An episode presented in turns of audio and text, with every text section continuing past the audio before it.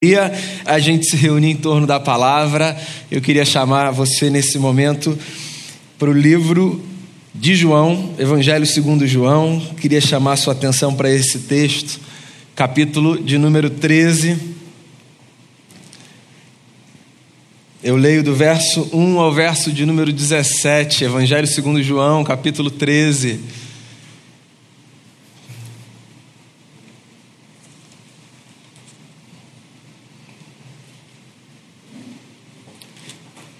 Diz assim o texto, olha só. Um pouco antes da festa da Páscoa, sabendo Jesus que havia chegado o tempo em que deixaria esse mundo e iria para o Pai, tendo amado os seus que estavam no mundo, amou-os até o fim. Estava sendo servido o jantar e o diabo já havia induzido Judas Iscariotes, filho de Simão, a trair Jesus. Jesus sabia que o Pai havia colocado todas as coisas debaixo do seu poder e que viera de Deus e estava voltando para Deus. Assim levantou-se da mesa, tirou sua capa e colocou uma toalha em volta da cintura. Depois disso, derramou água numa bacia e começou a lavar os pés dos seus discípulos, enxugando-os com a toalha que estava em sua cintura.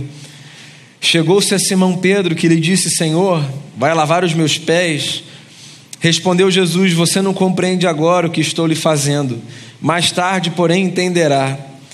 Disse Pedro: Não, nunca lavarás os meus pés. Jesus respondeu: Se eu não os lavar, você não terá parte comigo. Respondeu Simão Pedro: Então, Senhor, não apenas os meus pés, mas também as minhas mãos e a minha cabeça. Respondeu Jesus: Quem já se banhou precisa apenas lavar os pés, todo o seu corpo está limpo. Vocês estão limpos, mas nem todos pois ele sabia quem iria traí-lo e por isso disse que nem todos estavam limpos. E quando terminou de lavar-lhes os pés, Jesus tornou a vestir sua capa e voltou ao seu lugar. Então lhes perguntou: Vocês entendem o que lhes fiz? Vocês me chamam mestre e senhor, e com razão, pois eu sou. Pois bem, se eu, sendo mestre e senhor de vocês, lavei-lhes os pés, vocês também devem lavar os pés uns dos outros. Eu lhes dei o exemplo para que vocês façam como lhes fiz. Digo-lhes verdadeiramente que nenhum escravo é maior do que o seu senhor, como também nenhum mensageiro é maior do que aquele que o enviou. Agora que vocês sabem estas coisas, felizes serão se as praticarem. Palavras de Jesus, o nosso Senhor. A gente está no terceiro encontro dessa série que eu resolvi chamar de A Pedagogia de Jesus. São quatro reflexões a partir dessa grande escola que Jesus formou, de caminhar pela região onde ele viveu, chamando gente para seguir os seus passos e aprender consigo a amar as pessoas, servir as pessoas. Há duas semanas a gente começou essa conversa falando sobre a diversidade como critério de Jesus. A beleza que há de enxergar, por exemplo, a capacidade que Jesus teve de escolher como aprendizes ou discípulos homens e mulheres que eram tão distintos entre si. E como é isso importante, sobretudo num tempo como o nosso, em que a gente acha que a gente precisa estar apenas e sempre ao lado de iguais para que as coisas deem certo. Semana passada, a gente conversou sobre o mundo como essa grande escola de Jesus.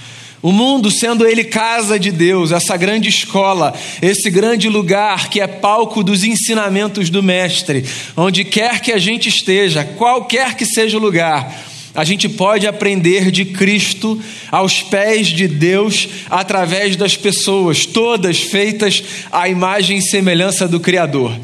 E hoje, nesse terceiro encontro, eu quero conversar sobre o método de Jesus, dessa grande pedagogia que ele nos ofereceu.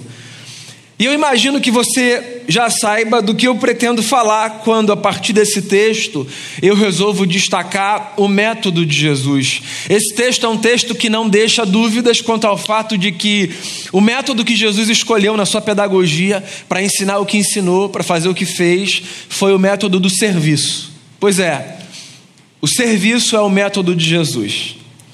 E eu ouso dizer, amigos e amigas, que o serviço é não apenas o método de Jesus, mas o método mais subversivo que todos temos à disposição, se desejamos impactar o mundo à semelhança, ainda que essa frase talvez seja uma audácia, à semelhança daquilo que o nosso mestre fez. Eu acho que você conhece o texto. Se não conhece o texto, conhece a cena que o texto representa. Essa é uma das cenas mais conhecidas do ministério de Jesus.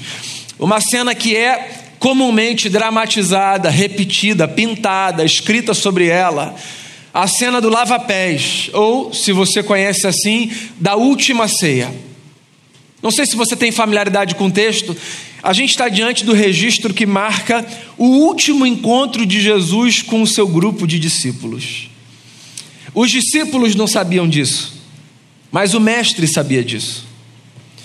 E sempre que eu olho para esse texto com essa perspectiva de que o Mestre sabia que aquele seria o último encontro com os seus discípulos, eu me ponho a perguntar na razão que levou Jesus a fazer o que ele fez no último encontro dele com os discípulos. Porque tem um negócio interessante nos últimos encontros. Se a gente sabe que os últimos encontros serão os últimos encontros, geralmente a gente tenta fazer com que esses momentos sejam momentos muito especiais. Então é o último dia na empresa, uma empresa que você gosta, onde você fez amizades verdadeiras e significativas. O último almoço que você vai ter com seus amigos a sua última oportunidade de desfrutar de um tempo com pessoas que vão se mudar para uma região distante, ou você está se mudando para uma outra região, você não sabe quando vai se encontrar com aquelas pessoas. Você está experimentando aquele momento angustiante e, e carregado de dor, de se despedir de uma pessoa que você sabe que está prestes a partir. Os últimos momentos de vida de alguém o último abraço, a última conversa. Quando a gente tem consciência de que um encontro é potencialmente o último encontro, a gente tenta calcular as palavras, os atos, tudo que a gente pode para dar aquele último encontro um contorno muito especial. É possível que você se lembre, por exemplo, das últimas palavras que você trocou com uma pessoa que você perdeu, porque já partiu, foi para junto de Deus. E aí é possível que você se lembre também de como você gostaria que o último encontro fosse, do que você não disse, gostaria de ter dito. Enfim, existe toda uma atmosfera que envolve essas últimas aproximações. E se depender da gente, a gente vai trabalhar para fazer com que esses momentos sejam momentos muito especiais. E eu estou dizendo tudo isso no preâmbulo dessa conversa, porque eu tenho uma profunda convicção, ainda que o texto não me diga, que o último encontro de Jesus com os discípulos foi da forma que foi, porque Jesus, se pudesse ser lembrado por um dos seus atos, gostaria de ser lembrado por esse. Jesus fez muita coisa, muita coisa. Ensinou, curou, abençoou, aconselhou, conciliou. Muitas coisas o Mestre fez. Mas essa coisa, dentre todas as coisas que ele fez, é a coisa pela qual eu imagino que o Mestre gostaria de ser lembrado, como um exemplo para os seus discípulos.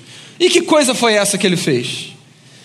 Ele simplesmente, no meio de uma refeição, se levantou, vestiu um avental, pegou uma toalha, encheu uma bacia com água e começou a lavar os pés dos seus discípulos. É possível que você nunca tenha passado por uma experiência como essa. Na verdade, eu ousaria dizer, é provável que você nunca tenha passado por uma experiência como essa. Mas, dada a cultura na qual a gente vive, é provável também que isso nunca tenha sido para você um motivo de escândalo. Olhar para esse texto e pensar: nossa, olha o que Jesus fez. A gente está muito distante dessa cultura na qual Jesus viveu. De modo que provavelmente, por mais que essa cena não seja uma cena com a qual a gente conviva, ela também não é uma cena que nos escandaliza. Mas acredite no que eu vou te dizer: para essa gente que vivia no tempo de Jesus, na região onde ele vivia, no contexto religioso dele e social também, o ato de Jesus foi o escândalo do escândalo. E eu vou tentar contextualizar aqui a cultura daquela gente para você entender a grandeza do escândalo provocado intencionalmente por Jesus. A Palestina do primeiro século, diferente da cidade que a gente vive, era uma região onde as estradas e as ruas, as estradas que ligavam as cidades e as ruas das cidades eram estradas e ruas muito empoeiradas. Geralmente, estradas e ruas de terra. de modo que os pés das pessoas que caminhavam ou descalças ou com sandálias eram a parte mais suja do corpo no dia a dia. As pessoas sujavam os seus pés caminhando pelas ruas e pelas estradas daquela região, e quando elas chegavam num determinado lugar, numa casa, sobretudo, que representa para a gente até hoje esse lugar de pureza, certo? Não apenas simbolicamente, mas de fato, quando a gente chega na nossa casa, se a gente sabe que a gente está com a sola do sapato suja, a gente vai tirar, deixar do lado de fora, levar na mão para lavar, para não sujar a nossa casa. É um lugar, é um lugar puro, é um lugar sagrado para a gente. A nossa casa é um lugar sagrado, sob muitos aspectos. Para aquele contexto, mais ainda, sobretudo pelo fator da higiene. De modo que sempre que alguém chegasse num determinado lugar, era uma prática que esse alguém tivesse os seus pés lavados. Era uma forma de você honrar um convidado. Era uma forma de você dizer àquela pessoa que você se preocupava não apenas com o seu ambiente, mas com aquela própria pessoa, para que ela se sentisse bem ali, acolhida. Então as pessoas entravam nas casas para as refeições, sobretudo, para os jantares que eram oferecidos, e elas tinham os seus pés lavados. E na sociedade de Jesus o que acontecia era o seguinte: se aquela família fosse uma família que tivesse ao seu dispor pessoas escravizadas, já que o mundo de Jesus era um mundo no qual a escravidão fazia parte, então se houvesse pessoas escravizadas naquele contexto familiar, as pessoas escravizadas seriam as pessoas incumbidas da tarefa de lavar os pés dos convidados. Se não houvesse naquela família pessoas que servissem como escravas, então os filhos do dono da casa fariam essa tarefa, sempre seguindo uma ordem, do mais novo para o mais velho. Lá em casa eu estava perdido, eu ia lavar o pé de todo mundo. Não sei se você é esse filho ou se você é o filho que está rindo, dizendo, ah, lembrando do seu irmão ou da sua irmã que faria essa tarefa no seu lugar. Dizendo, inclusive, você pode lavar o meu também aqui, querido, porque irmão tem dessas coisas, né? Nem foi na rua. Mas... Do mais moço para o mais velho. E não havendo filhos nessa casa, então o anfitrião faria essa, esse trabalho, desempenharia esse papel. Esse era o cenário social do mundo de Jesus. Jamais um convidado lavaria os pés de outros convidados ou daquela gente que morava na casa. E mesmo se houvesse a loucura de um convidado lavar os pés dos outros, jamais, em hipótese alguma, o convidado de honra de uma refeição se ocuparia dessa tarefa. Era uma representação do grau de importância que havia entre as pessoas naquela sociedade. Era uma representação da estratificação social, de como as coisas funcionavam. E obviamente aqui, eu espero que você entenda, eu não estou legitimando essa estrutura, estou só narrando para você como eram os fatos. Graças a Deus, sob muitos aspectos, o mundo avançou, nós nos tornamos mais civilizados. Ainda há muito o que fazer, ainda há muita luta, muita coisa para construir, muita coisa. Mas esse era o cenário de dois mil anos atrás, do contexto no qual Jesus vivia. E eu estou dizendo isso tudo para tornar mais dramática essa ideia do escândalo do ato de Jesus aos seus olhos. Porque eu imagino que você já tenha entendido que nesse contexto Jesus era não apenas, não era na verdade o anfitrião, não era filho do anfitrião, não era é, uma pessoa escravizada que servia naquela casa, Jesus era o convidado de honra.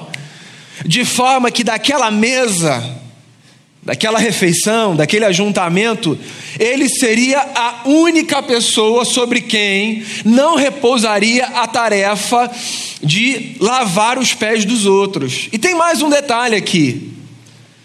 Esse ato do lava-pés, ele acontecia na chegada das pessoas a uma casa. Jamais durante uma refeição.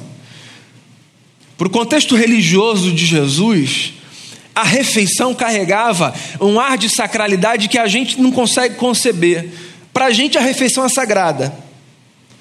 não da perspectiva religiosa, mas ela é sagrada da perspectiva da vida. Se alguém trouxer uma notícia intragável na hora do almoço, você vai falar: na hora do almoço, cara.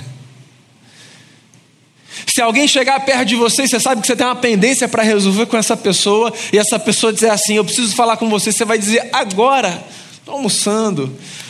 Se alguém trouxer um assunto difícil, pesado, você vai dizer a mesa.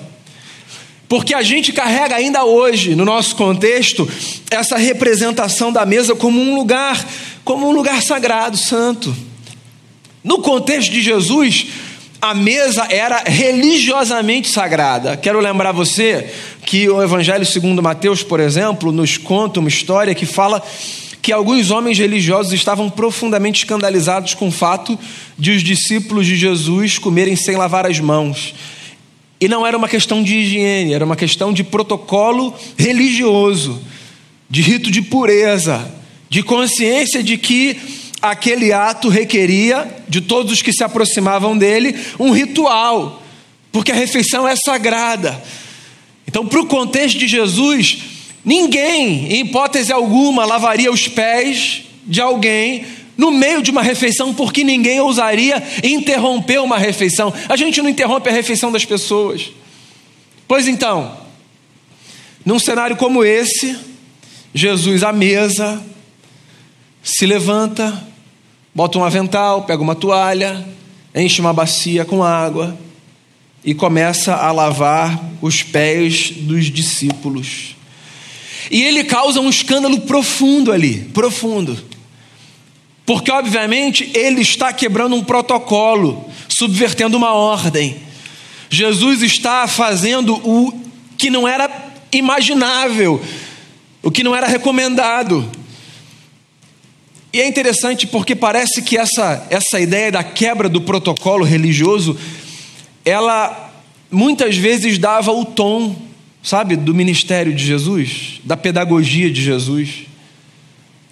E eu acho que eu entendo o motivo. Tem coisas na vida que a gente só compreende quando protocolos são quebrados.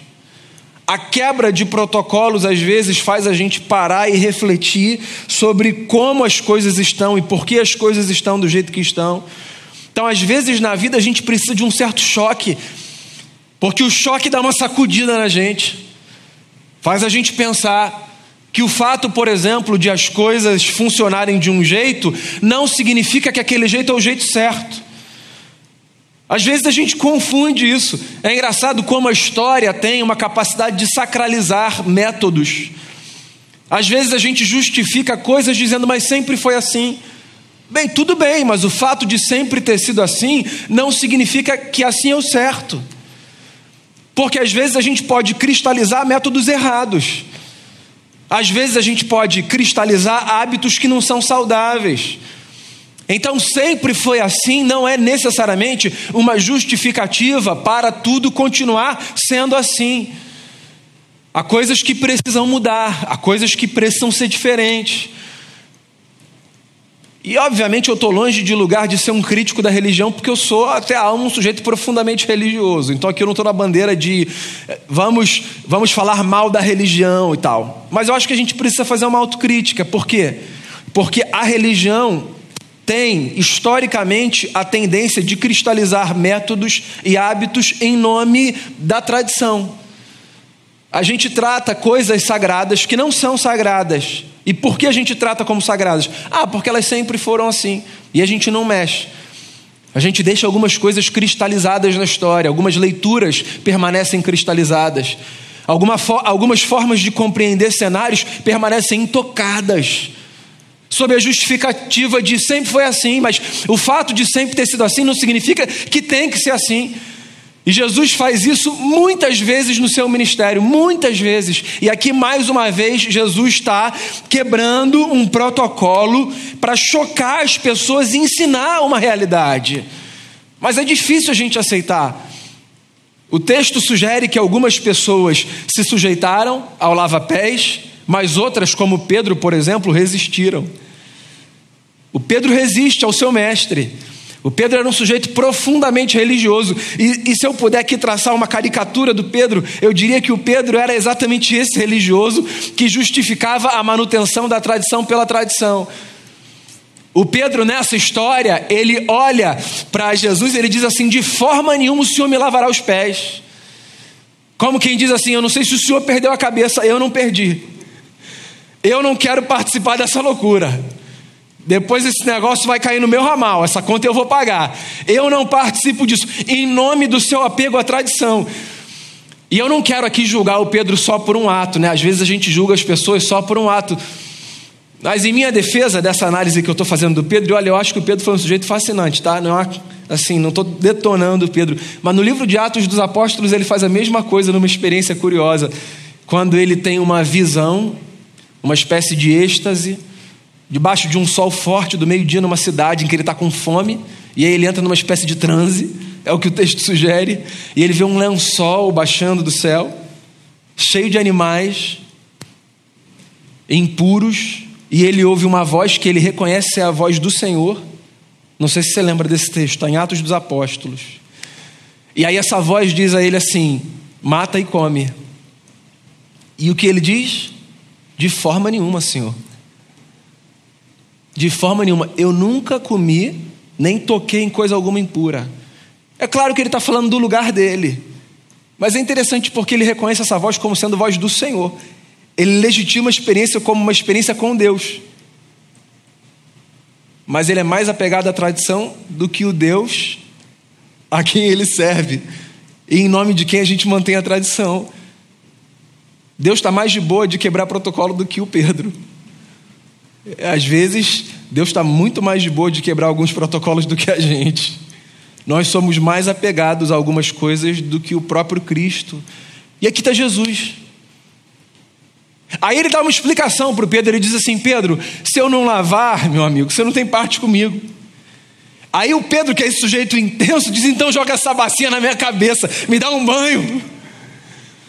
Eu ainda estou aqui lutando contra esse negócio de quebrar protocolo e tradição, mas de uma coisa eu tenho certeza, eu não quero perder esse laço com o Senhor. Então, então se é para fazer isso, faz. Faz da forma mais radical possível, da forma mais intensa, me lava. E aí Jesus diz: Não, Pedro, não tem a ver com isso, não precisa você estar tá puro. Não tem a ver com essa, com essa perspectiva mística de estar perto ou distante de mim, tem a ver com aprender um negócio. Pedro, o que eu quero é abrir os seus olhos e o dos seus amigos também para um fato. Eu quero, Pedro, é o que Jesus está dizendo nas entrelinhas, que você entenda que nesse mundo do qual eu partirei, mas no qual vocês ficarão, se tem uma coisa que vocês precisam fazer para perpetuar a minha missão é vestir um avental, colocar uma toalha, encher a bacia de água e lavar os pés dos outros. Uma outra forma de dizer, Pedro, se eu peço uma coisa de vocês nesse mundo, o que eu peço é sirvam as pessoas, sejam servos uns dos outros. Não encarem o mundo a partir dessa hierarquia estruturada que eu desenhei para você ainda há pouco, quando falava do contexto social de Jesus. Não encarem o mundo como esse palco de pessoas mais importantes e menos importantes. Não encarem as relações de vocês analisando em que lugar nessa escala social as pessoas estão. Não julguem que as pessoas, Pedro, têm mais dignidade ou menos dignidade pelo lugar onde elas moram, pela religião que elas professam, pelas escolhas que elas fazem, pela orientação é, sexual que elas têm. As pessoas não são mais importantes ou menos importantes segundo esses critérios.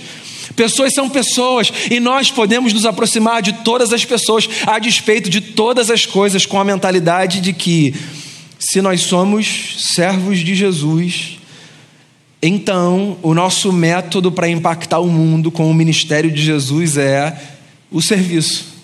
É isso. E esse negócio pode parecer muito abstrato e estar tá muito distante, mas eu queria que você pensasse isso dentro da perspectiva da sua realidade. Por quê? Porque nós necessariamente vivemos numa sociedade estruturada. E eu não quero brigar contra isso, é impossível nós não vivermos em sociedades estruturadas. Em determinados lugares há hierarquias que funcionam e que precisam existir para que as coisas funcionem. A ideia não é subverter o mundo e dizer assim, não podemos mais ter hierarquias e papéis diferentes. A ideia não é essa.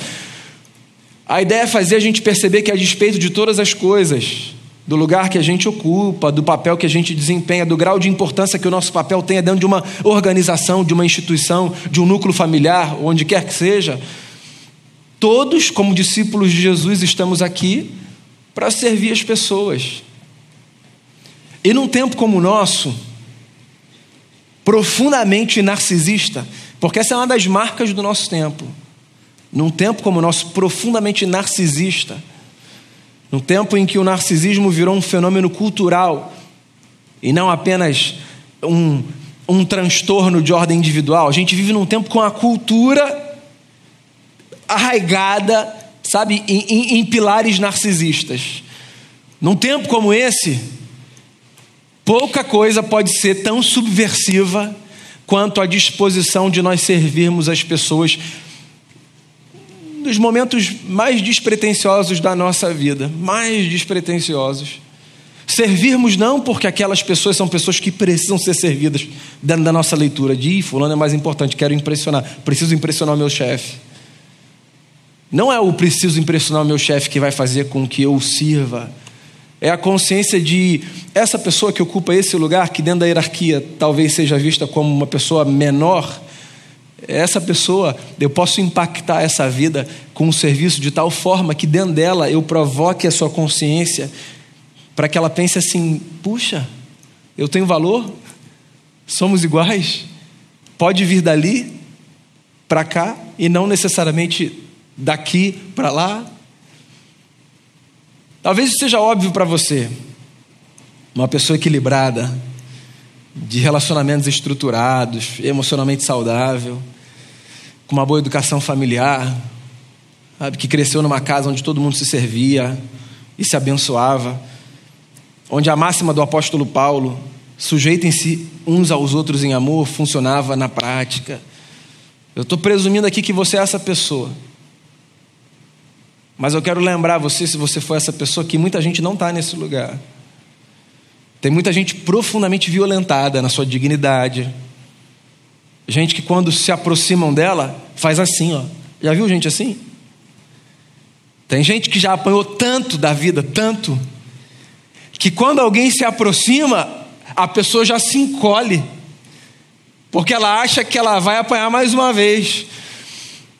E não apenas nessa violência física, que graças a Deus não acomete a muitos, mas há outras ordens de violência, não física, mas que, que estão presentes, deixando as suas marcas invisíveis aos outros, mas ainda assim deixando as suas marcas, não na pele, mas no coração, nas emoções. Então tem gente, tem gente de quem quando outros se aproximam, a pessoa faz assim do lado de dentro, você nem acha, treme, não consegue falar, gagueja.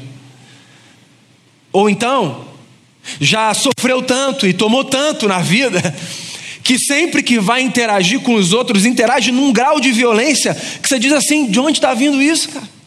Calma, só dei bom dia, só fiz uma pergunta.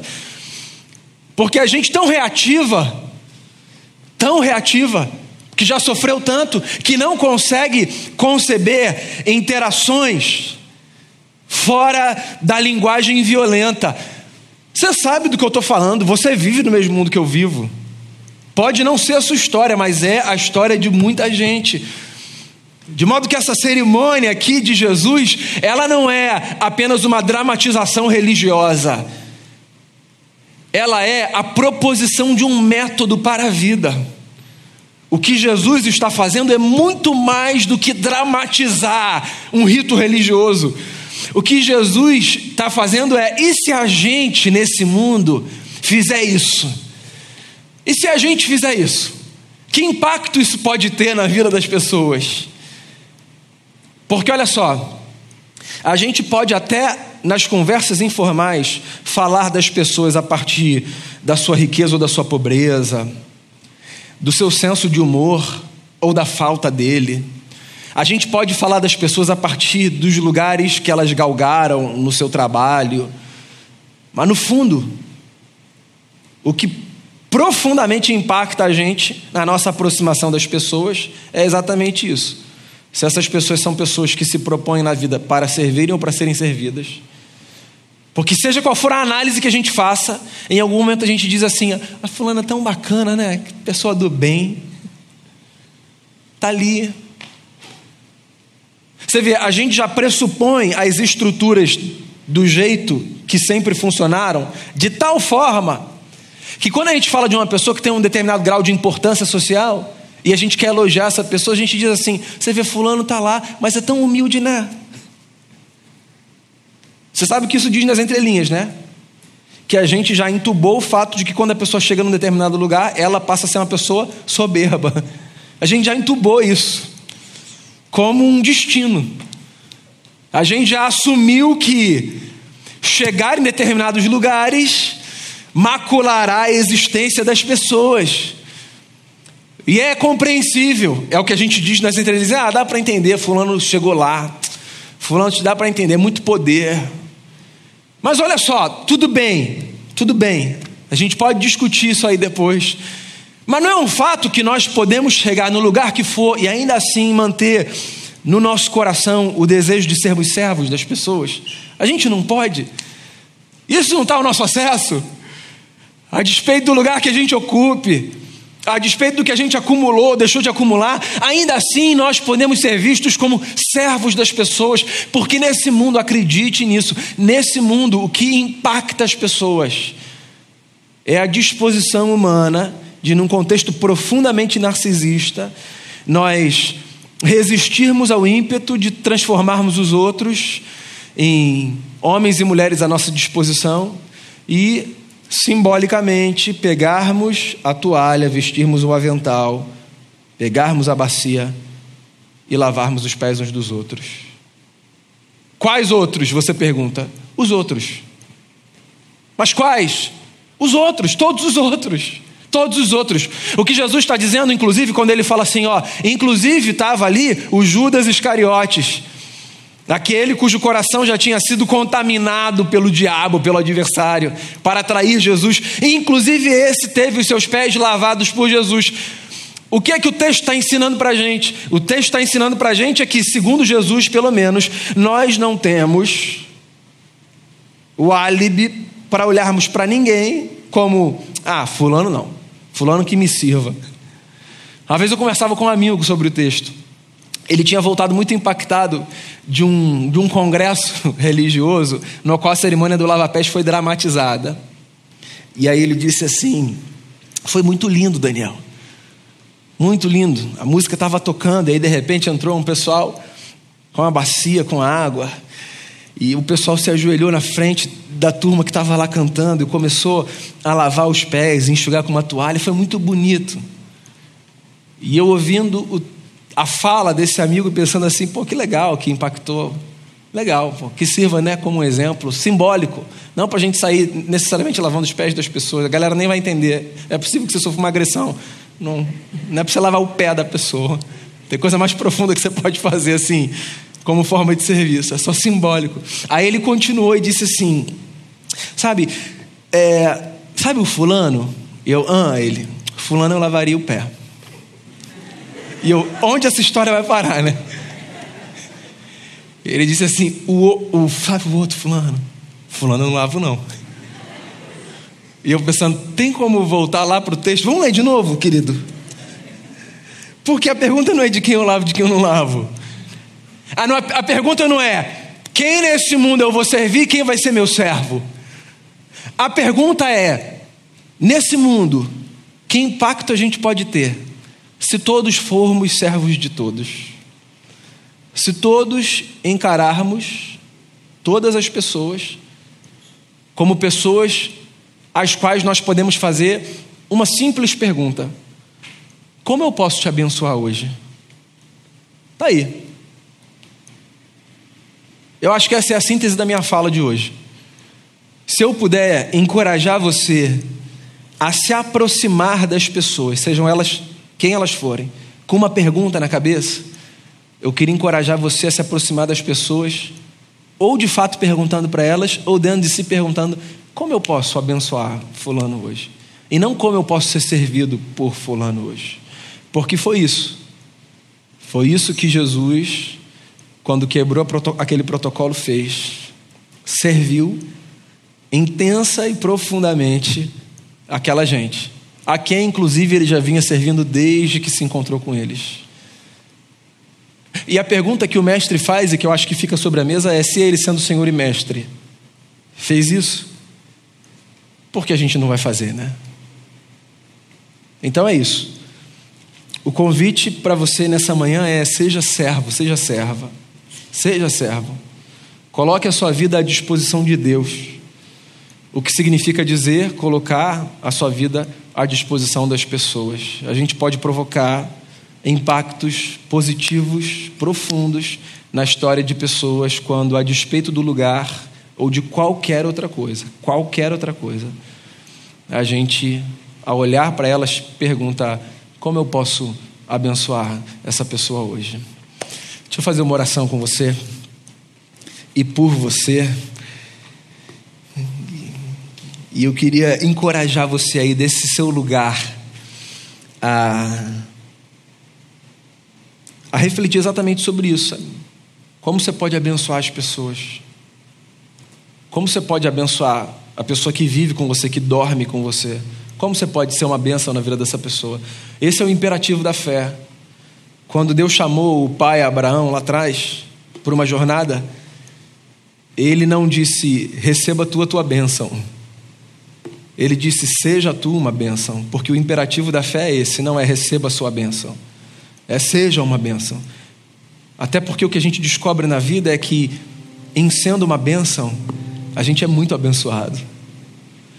Então, se propõe a ser uma bênção, porque você vai abençoar, eu acredito, e você vai receber de onde você menos espera essa, essa graça de Deus, que é encontrar sentido, que é ver a vida melhorando, que, que pode ser tanta coisa.